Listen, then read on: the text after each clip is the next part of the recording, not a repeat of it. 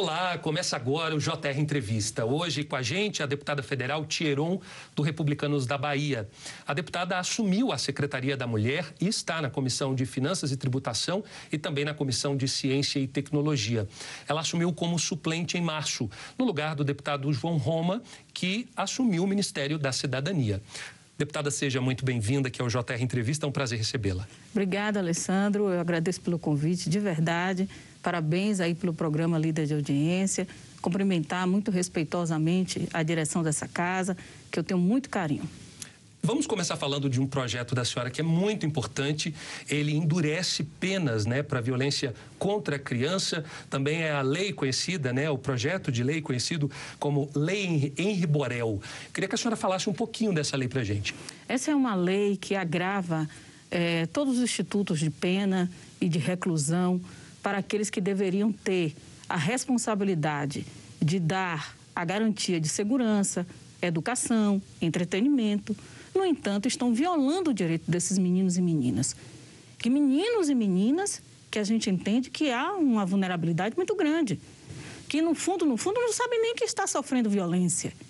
Então, essa é uma lei que versa sobre, inclusive, a questão de tortura, baseado no caso ocorrido no 8 de março, que foi exatamente a morte do menino Henry, no Rio de Janeiro, cujo responsável, tanto o, o, o companheiro né, e, e, e a mãe, negligenciaram. O pai também, todos os sinais enviados. Para você ter ideia, Alessandro, são 273 mil casos. Desde 2019, sobretudo, que aumentou quase que 60% o número dessa violência que ocorre, que ocorre em casa. Portanto, a aprovação dessa lei nos trouxe muita alegria, muita satisfação, por entender que nossos meninos hoje requer essa segurança, requer esse direito e essa garantia. A Lei Henry nada mais é do que assegurar com que este menino, dentro da sua casa, e não na rua, e não na casa de outrem, ele possa viver feliz, ele possa estar seguro, ele possa crescer, ele possa se desenvolver e ser um braço ou uma força de trabalho para o nosso país. Essa é a ideia. Deputada, e, e, como a senhora mesma falou, são muitos casos, né? É, a senhora falou aí mais de 200, 273, 273 mil, casos. mil casos em todo o país. E quando vem um caso de repercussão nacional, parece que muitos outros vêm à tona. É incrível isso, porque tem ainda aqueles que sequer chegam à delegacia ou sequer são registrados. Exatamente, é o que nós chamamos de subnotificação. Então você precisa fazer uma equação simples, elevar o cubo né? Ao cubo. Ao três vezes mais, mais. para poder chegar a esse número. Isso baseado nos estudos do Disque 100, né? que já, é, é, já indica que essas denúncias, ora, as denúncias já ultrapassam quase é, um número absurdo, com a discrepância de 248% dessas denúncias, que são ocorridas dentro da casa do violador desse direito de crianças e adolescentes. Portanto, o Brasil hoje é o pior país para uma criança crescer e se desenvolver. Ou seja, é aquela velha história também que a gente sempre fala, né? No caso de violência contra a mulher, em briga de marido e mulher, ninguém mete a colher. E no caso de, de maltratos de criança, a gente tem que meter a colher e tem que acionar a polícia. Sem dúvida nenhuma, Alessandro. Não é porque eu sou mãe, eu sou mãe de dois filhos, não é porque eu sou pai, que eu posso pegar o meu filho e pensar que eu estou educando ele, quando na verdade eu estou causando tortura. Na maioria desses casos, só se tem conhecimento quando o menino ele sofre uma lesão, dá entrada no médico, aí começam os questionamentos, né? Porque o vizinho, ele se omite. Se tiver uma secretária em casa, ela faz que não vê. Se ele é criado pela avó, a avó também silencia. Então você vai formando ali um ciclo vicioso, né? Pelos responsáveis que pensam que por ser responsável pode agredir. Inclusive, Alessandra, é importante dizer que esses meninos eles emitem sinais. A criança já não quer comer, a criança fica irritadiça, a criança não se desenvolve bem na escola, ele tem um déficit de memória. Então, tudo isso prova que esse menino está sofrendo violência e abuso é, por parte daqueles que deveriam proteger os nossos filhos e filhas. Perfeito, né? A lei aprovada, realmente uma proteção a mais para os nossos, para as nossas crianças e também adolescentes.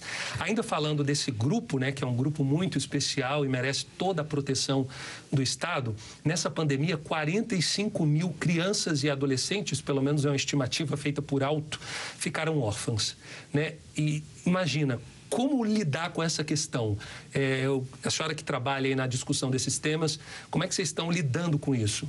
É assustador, porque essa é a pandemia silenciosa, essa é a pandemia invisível. E que não vai passar. E não existe previsão.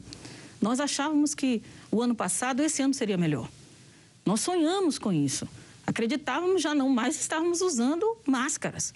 E eu defendo que continuem com a higienização, que continuem com o isolamento, com as medidas e restrições em dia, para que possamos, assim, dirimir essa questão do Covid-19 e suas variações. Mas existe uma pandemia que não vai passar, ainda que essa passe, que são os nossos órfãos. Exatamente. Por décadas e décadas, nós vamos estar convivendo com essas consequências. Quais as consequências, Tcheron? As consequências daqueles que perderam seus pais. Eu, inclusive, Alessandro, recebi uma correspondência né, de uma tia que, além dos seus filhos, teve que assumir tantos outros meninos e meninas que foram é, deixados tanto pelo seu pai e pela sua irmã, né? Eram mais ou menos formando já uma família de cinco pessoas. E ela preocupada como que iria manter, alimentar, garantir o bom desenvolvimento de toda essa família que cresceu inesperadamente com o advento da Covid-19. Então, percebe-se que essa é uma pandemia, como eu disse, silenciosa. Ela preocupa, porque o Estado não pode ser omisso a isso. O Estado precisa fazer, dentro do seu cinturão de medidas de proteção da assistência social. E quando eu falo da proteção da assistência social, é uma política, não é um favor que está fazendo a ninguém. Então, a gente está falando, quando a gente fala em assistência social, nós falamos, nós temos previdência, assistência. Assistência, é, ela é justamente para aqueles, a previdência é para aqueles que contribuem né, com o nosso sistema e a assistência é justamente para aqueles que, que são realmente necessitados é, e não têm essa condição. Exatamente. Que tipo de medida pode ser feita? É, seria criar um benefício para ajudar esses, esses órfãos? Porque realmente a senhora falando, a cada dia eu vi, pelo menos li uma reportagem que uma única família, é, a família inteira foi dizimada. Ficaram seis crianças para a avó criar. Sim. E a avó não vai ter condição de fazer isso. Exatamente. O que, que, pode ser feito em relação a essas medidas? É um benefício? O governo tem que dar uma acelerada nisso? O parlamento também, de que maneira pode contribuir? Exatamente. O parlamento está muito atento a isso. Tomei conhecimento com essa iniciativa minha que é um projeto de lei 1824-2021, está bem fresquinho, está bem pulsante, que o governo federal tem muito interesse nessa nossa proposta, porque é uma proposta de todos nós, brasileiros e brasileiras. De modo que este auxílio, ele será também um auxílio emergencial que vai garantir até os 18 anos uma ajuda de custo no valor de 600 reais, é o que está proposto no projeto. Né? O, o, governo também não vê com bons olhos esse nome, né? Mais um auxílio? mais um auxílio. É mais verba saindo do mas, caixa. Mas é necessário. É, é um exército de meninos e meninas que vai virar amanhã um exército de adultos. E como é que vai se viver às margens? Ora, se vai viver às margens, vai virar bicho e vai matar gente. Não, e outra, peraí, a gente está falando, é, recentemente o governo anunciou aí mesmo com a pandemia, uma arrecadação que passou dos 800 bilhões de reais. Exatamente. Ou seja, dizer que não tem dinheiro em caixa. Exatamente. Hum. E, e, é preciso olhar mais, Alessandro, assim, é, eu defendo as questões de avanços econômicos em todas as frentes, mas, sobretudo, quando se trata do outro, quando se trata do ser humano, quando se trata das nossas crianças. Esses meninos estão órfãos e não pode ser órfãos do Estado. Ele não pode ser órfão da nossa política de assistência. Como eu dizia, a política é de assistência, então não é favor apenas prestado com cesta básica. É mais do que isso.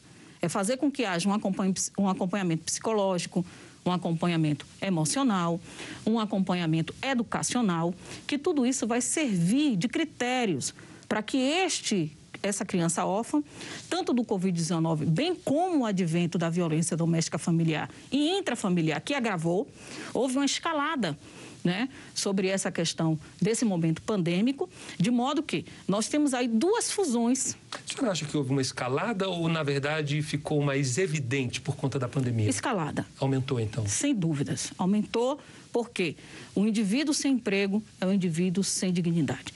Um indivíduo sem ocupação, um indivíduo no processo de isolamento, um indivíduo tendo que viver com os seus, ele realmente tende a se manifestar naquilo que o é. E foi isso que a pandemia, a pedagogia da pandemia nos trouxe, como eu gosto de dizer. De modo que, atualizando, são 173 mil órfãos no 173 Brasil. 173 mil. Desde março, desde que começou, o primeiro caso, eu me lembro como hoje, em Salvador, 29 de fevereiro. Primeiro caso de pandemia. Salvador já estava dentro dessa estatística de morte deixando órfãos.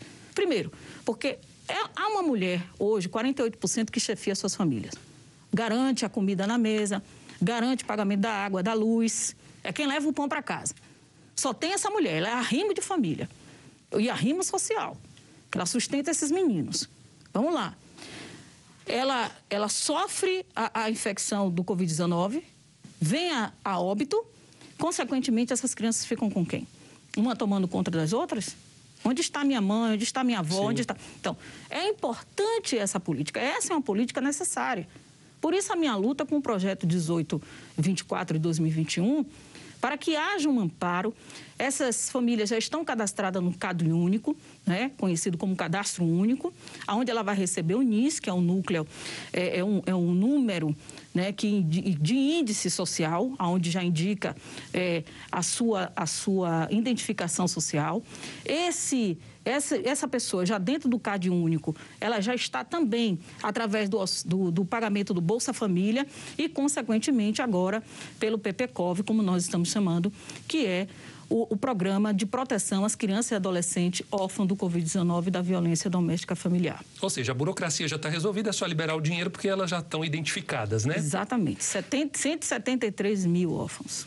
Olha, e você pode assistir ao JR Entrevista na Record News às 10h40 da noite, no portal R7, no Play Plus, no Jornal da Record, no JR 24 horas, à meia-noite e meia e em todas as nossas redes sociais. Deputada, vamos mudar agora um pouquinho, ainda falando né, de pandemia, mas vamos partir agora para a política. Nós estamos aí com um cenário em que a gente enxerga CPI, denúncia de compra de vacina, que foi comprada por um preço maior, menor, a gestão dessa pandemia.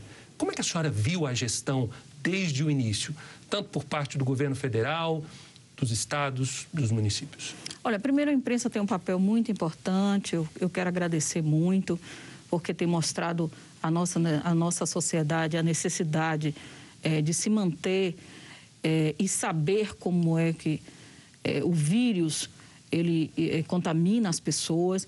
O papel da imprensa é necessário. O papel do governo, Nenhum governo estava preparado para essa questão de pandemia. Houve erros, houveram também alguns acertos, mas é preciso entender este momento. Basta olhar o que deu certo lá fora, fazer um paralelo e trazer para nós. É lamentável aqueles que fazem um palanque político em cima da morte né, de cada um desses familiares. Você está tendo isso, esse palanque? Olha, existe de tudo. A gente, quando pensa que viu tudo... Não viu nada. Não vimos nada, né? Existe aqueles que exploram, vê a possibilidade, inclusive, de se ganhar recursos através desse momento pandêmico. Então, esse é o maior desafio do governo. É pensar como dirimir todas essas questões. Eu vejo isso com muita preocupação. Eu espero de verdade em Deus que o ministro da Saúde, bem como o nosso presidente Jair Bolsonaro, possa ter aí uma atenção especial para esse momento que nós não temos previsão de quando vai passar e se passar, quais são as consequências. É preciso fazer um planejamento estratégico em cima dessas mazelas e, sobretudo, do processo nacional de imunização. É preciso se pensar, porque essas, essas imunizações dessas vacinas, elas é, não foram experimentadas, estão sendo experimentadas nos indivíduos. É por isso que ainda fica a indagação. Ora, eu fui vacinado, achava que estava tranquilo. A senhora né? acha que essa gestão da pandemia, ela ainda. Já estamos entrando nos eixos ou ainda falta muito? Falta, não, é, não é muito, mas falta é, questões eficazes. Né? É preciso ter uma eficácia nesse fazer, nesse gerir. Essa gestão precisa ter uma eficácia. Perfeito. E quando eu falo da eficácia, é exatamente desse processo de imunização. São as vacinas. Uhum. Ora, não era mais para se ter óbito, apesar da queda, né? A queda eh, desses óbitos ela é notória, ela já é um fato, é uma realidade dos fatos, melhor dizendo. Entretanto, existe ainda aqueles que morrem mesmo vacinados, primeira e segunda dose. Sim. Aqueles que ainda estão escolhendo a vacina, porque há uma preocupação qual é a melhor e a mais eficaz, né? E aqueles que não querem tomar a vacina e não foram também voltar para tomar a segunda dose. Então, precisa gestão nisso? Claro que precisa gestão. E para gestão precisa ter um planejamento estratégico nesse sentido. Vamos mudar agora um pouquinho de assunto, falar de um tema que realmente está borbulhando não só na Câmara, mas no país inteiro. Reforma tributária tem mexido aí com vários setores. Como é que a senhora vê essa discussão da reforma tributária e qual seria a melhor reforma para o Brasil? Olha, a reforma tributária, ela é, ela é premente, ela já deveria ter vindo. E o Congresso está tendo aí uma intrepidez de, de colocar isso na mesa, de discutir, de debater e de falar. Porque é ela quem vai fazer com que o dinheiro ele tenha uma circulação, é ela quem vai também garantir com que possamos manter é, a nossa condição de vida econômica, poder de compra, capacidade de endividamento, tudo vai passar pela questão de tributação. Agora veja, o, o emprego e o desemprego, né, tá tudo dentro é, desse pacote. O país que a gente quer gira em torno da reforma. Sem dúvida nenhuma. Por isso que eu digo que ela já deveria ter vindo.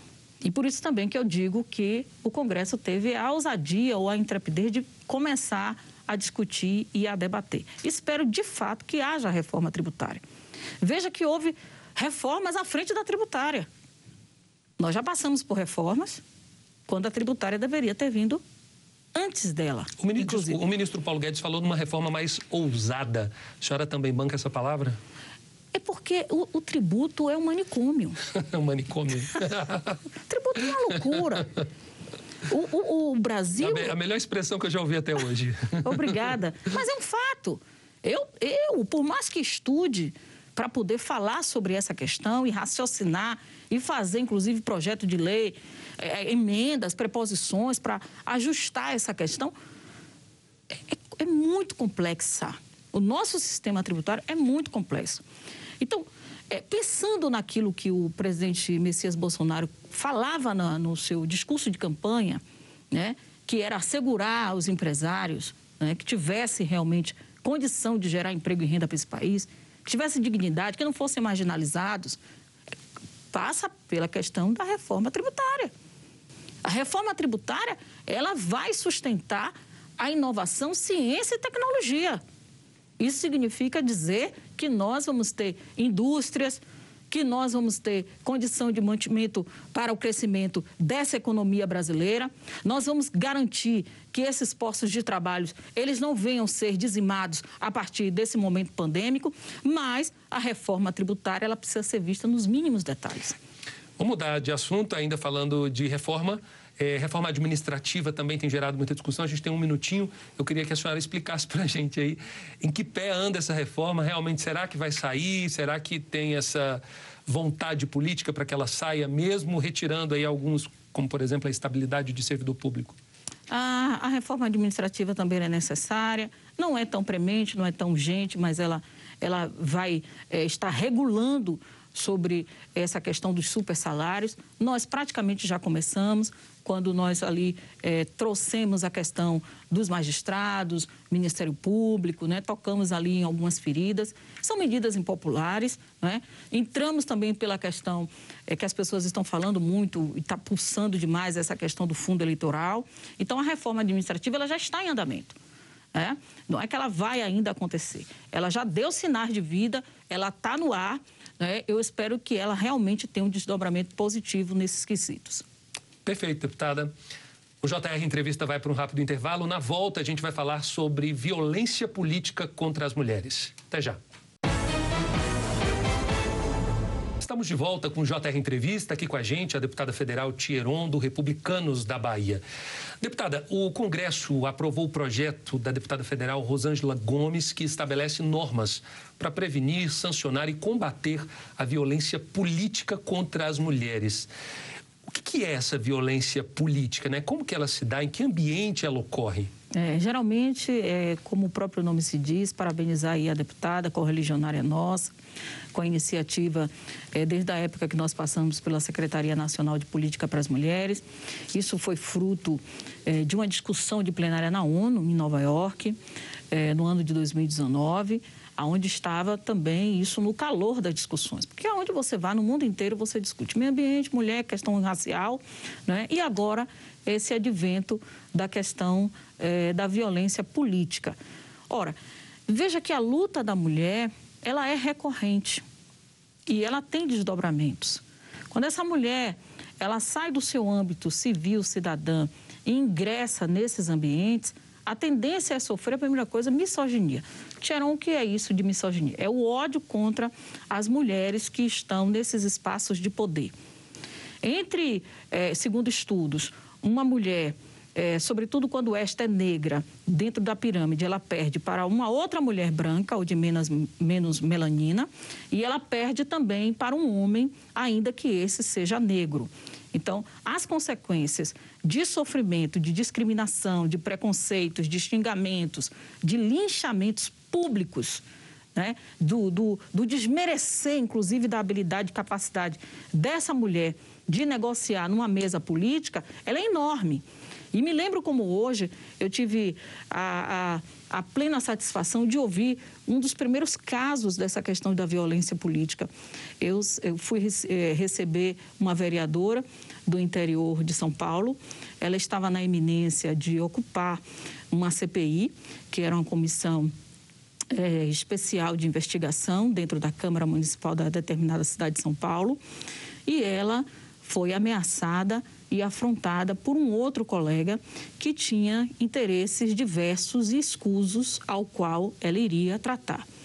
Tava, estava no seu primeiro mandato e, Alessandro, é, isso eu falo de forma mais desacelerada, porque eu tenho o retrato da dor, da lágrima e da vergonha daquela vereadora.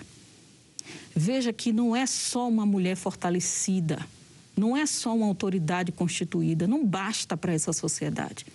Que essa mulher seja uma senadora, que essa mulher seja uma governadora, uma prefeita, não é porque ela é uma deputada federal que ela está isenta nesse ambiente de sofrer ataques. Essa é uma questão que nós estamos tratando a partir desse projeto de lei. A senhora falou aí, eu rapidamente peguei meu celular porque eu tenho algumas informações que eu achei interessantíssimo. É, dados divulgados pelo Fórum Brasileiro de Segurança Pública, eles apontam que as vítimas do feminicídio no Brasil são jovens, a grande maioria tem menos de 40 anos, mais de 60% eram mulheres negras e fazendo as contas em números absolutos, 1.350 mulheres foram assassinadas por condição de gênero, ou seja, morreram por, ser por serem mulheres. Exatamente. Isso é o que eu falei no início, é o ódio contra as mulheres, que é tecnicamente conhecido como a misoginia. Ela só parte do homem para com a mulher, não ela, ela não vem de um adolescente, ela não vem de uma mulher para com a outra. Não é? E como que a senhora lida com isso? A senhora Olha, já está na carreira política aí um bom é, tempo. Mais de 20 anos e nenhuma mulher pode negar ou dizer que ela já não sofreu qualquer tipo de discriminação, de preconceito, de violação dos seus direitos. Nenhuma. E eu aqui não vou também negar e dizer que eu já não tenha sofrido. Você falou aí da questão racial. Mesmo na condição de deputada. Mesmo na condição de deputada. Por Isso é exemplo, é, chegou... é um fenômeno. Isso, olha, por que, que a gente chama de fenômeno? Porque não respeita a classe social, não respeita as suas condições é, é, econômicas, né? Não importa onde você esteja, você vai sofrer todos esses tipos de violação. Você andando na rua à meia-noite, você é homem, ninguém nem vai olhar para você. Eu, enquanto mulher negra, se andar sozinha à meia-noite, seguramente eu vou ter pelo menos ali qualquer tipo de afronta. Isso é ser mulher, isso colida com os dados que você trouxe aí, e isso é uma preocupação muito grande do Congresso em relação a nós mulheres. Ok, deputada. E a gente vai para um rápido intervalo. No próximo bloco, vamos falar sobre o projeto que fixa em 10 dias o prazo para o pedido de vista nos tribunais. Até já. De volta com JR Entrevista. Hoje a nossa convidada é a deputada federal Tieron, do Republicanos da Bahia. Deputada, vamos, a gente está falando né, o programa inteiro justamente é, dessa luta da mulher. Quais são os desafios da mulher lá no Congresso? Bom, os desafios eles persistem, a bancada cresceu, eu quando entrei tínhamos 54, hoje somos 79, e um dos desafios é ver como a mulher tem assento hoje em cadeiras importantes, como é a Comissão de Constituição e Justiça, que é o pulmão, a primeira via do Congresso Nacional, e depois a educação e tantas outras comissões importantes. Esse é o maior desafio, é porque a mulher precisa provar o tempo inteiro que ela tem competência e habilidade e nós estamos conseguindo. A senhora não vai sair daqui sem antes a gente fazer uma análise do cenário político que vem aí em 2022, né? Nós temos é, à frente da polarização e também uma terceira via. Como é que a senhora está vendo esse xadrez eleitoral para 2022? Olha, eu acho que quando uh, o Supremo eh, deu ao então Luiz Inácio Lula da Silva a possibilidade dele votar e ser votado, já garantiu também aí o retorno eh, do presidente Jair Bolsonaro. Porque foi assim, não é? Ninguém está inventando a roda. Se olharmos um pouquinho no retrovisor, a gente vai lembrar né, que as pessoas não queriam mais o PT. As pessoas queriam uma, uma nova voz. E nessa nova voz foi exatamente que ficou ali aquela polarização entre um e outro. E as pessoas que não queriam o PT tiveram por opção, tiveram, eu estou dizendo, que votar em Jair Bolsonaro. Vamos falar desse projeto da senhora que eu achei interessantíssimo, né? Que estabelece o prazo de 10 dias para quando um ministro, enfim, é, peça o pedido de vista, né? O que é o pedido que ele quer analisar melhor, ele quer ler o projeto, o processo, perdão. É, esse prazo de 10 dias, por quê? Realmente está demorando muito? Olha, as, eh, nós estamos trabalhando num projeto 3890 que provavelmente eu vou estar sendo relatora, que é o, o, Estatuto das Vítimas. As maiores vítimas são aquelas que dão entrada nos seus processos e levam anos. Eu estou tratando apenas de 10 dias. Eu entendo que a máquina do judiciário, ela é como um cruzeiro, né? Para você puxar aquele negócio, pesa muito, demora muito. Entretanto, nós temos hoje os meios e a pedagogia da pandemia nos ensinou que o home office funciona, até muito mais, segundo os estudos. Então, o prazo de 10 dias para que essas é, é, notificações elas possam estar em andamento é muito razoável para que a, a vítima ela não venha a ser revitimizada pelo poder do Estado. A senhora acha que vai ser fácil passar esse projeto, 10 dias? Olha, eu penso que sim. Deixa eu lhe contar. Conte. É, eu cheguei na Câmara e um colega já estava me acionando no WhatsApp, dizendo: Tieron, eu quero ser relator desse projeto seu, porque eu quase que tomo para mim enquanto você não estava aqui. que bom. Então, é um interesse realmente, além da sociedade, do parlamento, fazer com que modifique e regule essa questão do tempo hábil para os processos caminharem. Perfeito. Recebemos aqui a deputada federal pelo Republicanos da Bahia, Tieron. Deputada, muito prazer recebê-la e obrigado por todos os esclarecimentos. Obrigada mais uma vez. Minha gratidão pelo convite, sempre às ordens. E o JR Entrevista fica por aqui. Lembrando que você pode assistir ao programa na Record News às 10h40 da noite, no portal R7, no Play Plus, no Jornal da Record, no JR 24 horas à meia-noite e meia e também em todas as nossas redes sociais. Muito obrigado pela sua presença e também pela sua companhia aqui com a gente. Até a próxima.